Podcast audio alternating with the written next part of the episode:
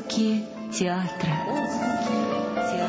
Авторская программа Александра Калягина.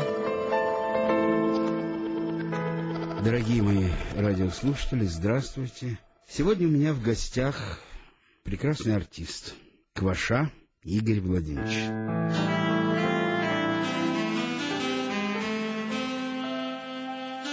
Приветствую всех, здравствуйте. Для меня Игорь Владимирович Кваша из тех людей, которые называются легендой. Ты меня смущаешь, Саша. Сейчас, да и не договорить.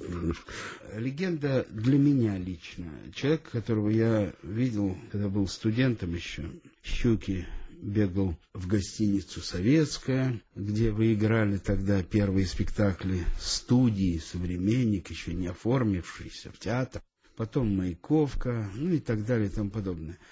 Я за тобой следил, Игорь, как и за всей легендарной, как принято говорить, первым поколением современника.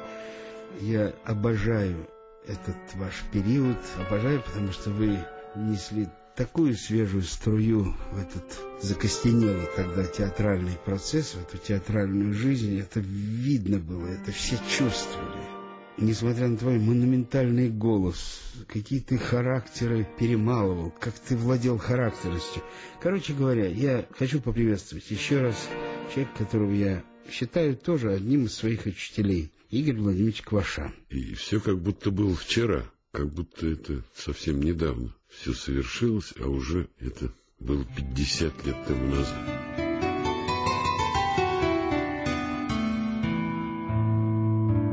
Начинали-то мы ведь не сразу с мыслей, что мы вот сделаем новый театр. Начиналось это с разговоров каких-то, когда Олег Николаевич Ефремов пришел к нам на курс и ставил дипломный спектакль. А так как ты же с ним тоже работал, я не знаю, как было в последние годы в Амхате, но когда-то в нем одно из самых главных его качеств было, что он всегда умел разрушить стенку между педагогом и студентом, между э, актером и главным режиссером. Ему важно было создать единую семью, то, что потом начали называть театром единомышленников. Все это было безумно интересно, во-первых, с ним, а во-вторых, это переросло в какую-то дружбу еще тогда, хотя вот вроде он педагог, а мы студенты. Кстати, из Гали Волчок, потому что мы с ней учились на одном курсе, и вот это была такая компания. Она тоже была занята в спектакле, в этом дипломном спектакле. Мы были очень рады, что он пришел к нам на курс, что вот с ним сейчас начнем работать. И вот в этой дружбе, вот это вхождение, знаешь, тогда рестораны работали до трех часов ночи. И у него был друг такой, Геннадий Печников. Он до сих пор работает в детском театре. Ну, теперь это по-другому называется. Как он называется? Молодежный, да, театр? Молодежный академический Молодежный академический театр, да. Он до сих пор там работает. И вот эта компания, знаешь, либо я заходил, если у меня не было вечерних занятий, вечерней репетиции в школе-студии, то я приходил в детский театр. Я там был своим человеком, так сидел там в гримуборной, ждал, пока кончится спектакль. Либо он приходил к студии, если он кончал раньше, или не был занят к концу наших занятий, и мы отправлялись куда-нибудь посидеть. В ресторан? Чаще всего в ресторан, иногда к Гале Волчок, потому что у нее у папы была квартира, мы все жили в коммуналках, и у нее была... Был да, отец. Конечно, да, но он знаменитый был оператор. Да, да, да. да, и у нее была своя комната, поэтому было где как-то посидеть, потрепаться. Но и вот эти походы-то в ресторан, это не было выпивкой, понимаешь, вот пойти выпить, там, посидеть в кабаке. Нет, это все равно было сопряжено с трепом, с обсуждением того, что делается сейчас в театре, в современном, и как бы хотелось работать, и что бы делать дальше, и все прочее. И вот в этих разговорах, собственно, и родилась идея. Сначала мы думали, может быть, сделать театр из курса. Способный был курс вообще. Но вы параллельно репетировали? Да, продолжали, занимались, все, после окончания. А это ты уже после окончания? Что если вот мы кончим ага. студию ну. и из этого курса сделать театр. Но это не получилось в силу ряда обстоятельств, естественно. И вообще тогда, знаешь, для того, чтобы создать театр, нужна была резолюция ЦК партии и Совет министров. Так что практически это было невозможно. 30 лет не рождался театр снизу. Он рождался только сверху, в приказном порядке. Угу. И сначала мы вообще думали, вот надо сделать спектакль. Спектакль своим поколением что-то сказать свое. И потом время, ну ты же его немножко тоже застал, несмотря на то, что ты моложе.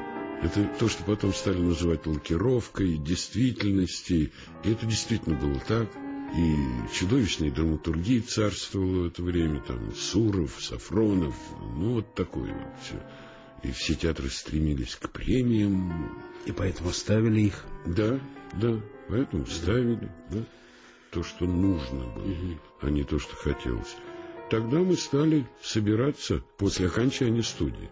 Но поскольку времени у нас не было, то есть утром репетиции, вечером спектакли, знаешь, еще когда молодые, то гоняешь же в хвост и в гриву, ты играешь какие-то роли, но тебя занимает и в массовках, Поэтому набирается там 25 спектаклей в месяц, иногда больше. Единственное время, которое у нас оставалось, это ночь. Извини, но вы все разбрелись по театрам? Да, да. Нет, с нашего курса было не так много потом людей. Это вы уже... сделали дипломный спектакль Виктора да. Розова. Да. Театр не получился, и все разошлись. И все разбежались. Да, ну, кто-то уехал в провинцию, кто-то остался в Москве, кого-то взяли в московские театры. А ты где? Меня взяли в Амхат. Так. В Амхат. Я там около двух лет, вот пока не создали уже театр «Современник», я там работал. И мы по ночам стали репетировать. Пьесы тоже розовые, вечно живые. На маленькой сцене школы-студии. Нам Вениамин Захарович Родомысленский, ректор школы-студии, дал разрешение по ночам собираться и репетировать вот на этой учебной сцене в маленьком зале. И весной мы это выпустили. Но когда выпустили, мы не понимали, а как же играть? Потому что у всех разные выходные дни, у кого-то понедельник, у кого-то вторник. И собрать всех в нормальное время было невозможно. Поэтому спектакль начинался тоже в 12 часов ночи. И так как мы боялись, что зрители заснут, то мы на первый спектакль решили позвать студентов, которые помоложе и которые привыкли ночами гулять, там, вести какую-то другую жизнь. Причем не театральных студентов мы решили позвать. Из МАИ, из университета, из физтеха, ну вот таких, совсем не имеющих отношения к театру. Играли вот первый спектакль, был после спектакля какой-то большой, в общем, успех такой, все. И мы пошли разгримироваться, раздеваться. И прибегает кто-то из зала и говорит, вас требуют на сцену. Никто не расходится. А это было часа, наверное, 4 утра, начало пятого, наверное, что-то в том роде. И мы вот такие полуразгримированные, полураздетые вышли на сцену. Они требовали обсуждения спектакля. Весь зал вот сидел. Никто не ушел. Потом мы острили, что, а может быть, они остались, потому что метро еще не работает, а у студентов нет денег на такси, знаешь. Но они действительно очень бурно это обсуждали, причем это даже не обсуждали спектакль. А все вылилось в то, что все орали, что вы что, думаете разойтись вот после этого? Нет, это наш театр, это театр нашего поколения, вы не имеете права расходиться, надо создать театр. Это нас очень поддержало, потому что мы не знали еще, как это, что вообще, способны мы на что-то или нет. Потом через какие-то там два спектакля мы решили позвать стариков художественного театра. Они пришли, поскольку все тоже были из студий, знаешь. Когда-то они тоже были в студиях. Они пришли и сидели ночью, смотрели спектакль. Никто не заснул, кроме замминистра культуры Кабанова, который мы долго гадали, кто это спит в первом ряду. Знаешь, подглядывали все время, потому что боялись, что... Зал маленький. Нет, ну и знаю. пожилые люди да, все-таки, да, знаешь, да. Они, они нам казались старыми людьми, хотя они были моложе, чем я сейчас, понимаешь? Вот, и думали, заснут, не заснут, все время в какие-то щелки подглядывали. Один человек спал. Вот но они сказали так, что да, это все прекрасно, это все, но это вот такое студийное дело, переплеснется это через рампу большого нормального театра или нет, это, это не знакомо. Да, поэтому мы на следующий год, слава богу, Александр Васильевич Солодовников был такой директор художественного театра, он разрешил нам репетировать ночью на сцене филиала МХАТа. Это с его стороны был шаг, потому что МХАТ же все-таки режимный театр. Поэтому мы репетировали еще один сезон. Там разошлись некоторые люди, не выдержали, потому что мы спали по 4-5 по часов в сутки, не больше. репетируешь до четырех, до пяти утра, потом еще трепишься, а потом утром уже бежишь на репетицию. А что вы начали репетировать? То же самое. Мы решили повторить этот спектакль «Вечно живые» на большой сцене уже, на mm-hmm. нормальной сцене. И после того, как мы его сыграли на нормальной сцене, мы надеялись, что что-то там произойдет, все-таки нам разрешат. Но ничего не произошло, и никто нам ничего не разрешил. И нам один человек, такой был экономист в художественном театре, заявлен, он нам подсказал, что вообще, говорит, это невозможно создать театр без разрешения секретариата ЦК, без Совета Министров. Но одна форма законная существует – шабашники. Это слово, которое теперь, наверное, мало знают, но существовала такая форма, когда собирались любые люди там, это могли быть инженеры, могли быть рабочие, кто угодно, ехали в колхоз, предположим, строили коровник, и за это им платили деньги. И это была узаконенная форма. И он говорит, если Александр Васильевич Солодовник пойдет на это, то вы можете вот точно так же, как шабашники, наняться, заключить договор с художественным театром на создание спектакля. И так и было. Шабашник для меня это человек, который заколачивает и тут же уходит. Но это была законная, юридически обоснованная форма существования. И художественный театр с нами так и заключил. Там первый договор так и был написан. С одной стороны художественный театр, с другой стороны группа молодых актеров, перечислялись фамилии все. Шабашники. Да. Заключает договор на создание спектакля по пьесе «Роза». Там художественный театр со своей стороны предоставляет то-то, то-то, то-то, а они, мы там то-то, то-то. Обязаны, да. да. Ну вот и все. И вот так мы очень долго так существовали.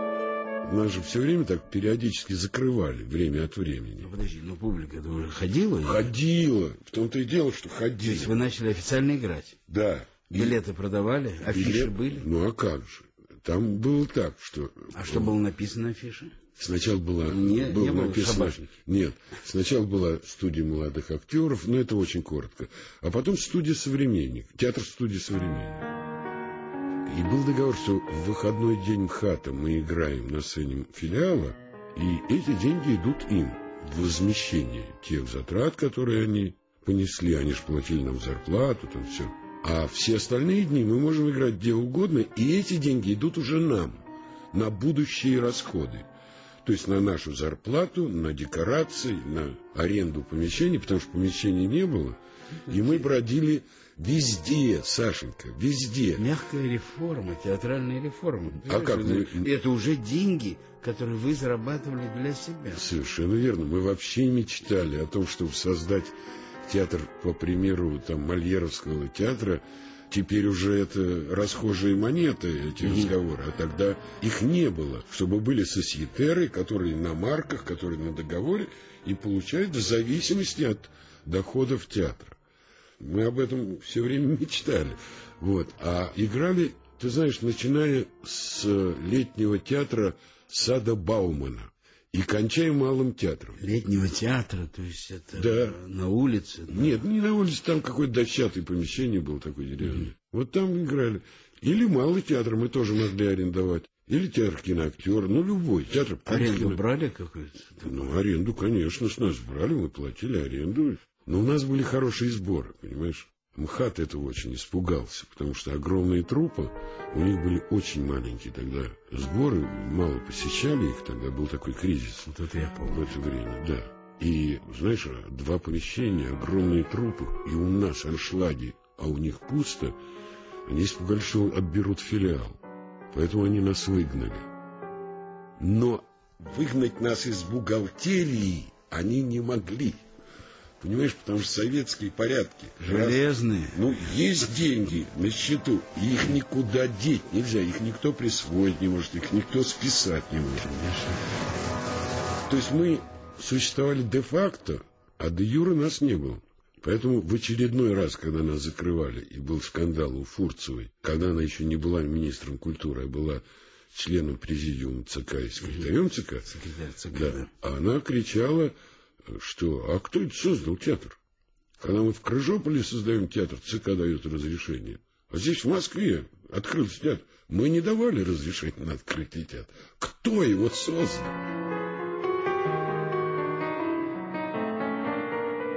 Вот такое было. И здесь же оказалась гостиница советская, вот это все пошло. Это тоже была аренда. Вот там я и застал. Гостиница советская это тоже аренда. Саша, это не наше помещение было. Мы арендовали, потому что там был концертный зал да. гостиницы советской. Более того, это режимная гостиница была. И когда приезжал какой-то очень высокий гость, а там были какие-то апартаменты, его селили туда, гостиница закрывалась на режим. И наши кассиры стояли на ступеньках, потому что они не могли войти в кассу уже, и раздавали деньги. Им возвращали билеты, спектакль отменялся. Угу. А это всегда было неожиданно, поэтому спланировать этого было нельзя и они раздавали деньги зрителям. Те, кто хотел нас закрыть, их всех снимали с постов. Потом приехала Фурцева, которая нас приняла. Сначала кричала, смотря на наши наглые рожи. Она и... ходила на ваш спектакль? Потом ходил. А тут она просто кричала сначала, но мы что-то хамски отвечали, потому что нечего терять, кроме своих цепей, понимаешь?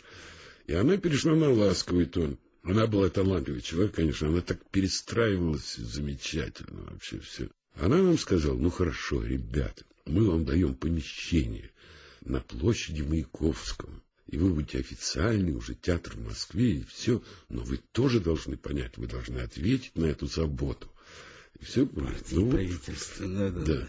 И вот тут уже мы вот получили это помещение про которое очень... Оно же было предназначено на снос вообще с самого начала, по генеральному плану города Москвы. И Шурик тогда, Ширлет очень хорошо сострел, он сказал, что э, современнику дали сносные помещения. Игорь, дорогой мой, спасибо тебе большое. Просто это из рубрики совершенно секретные.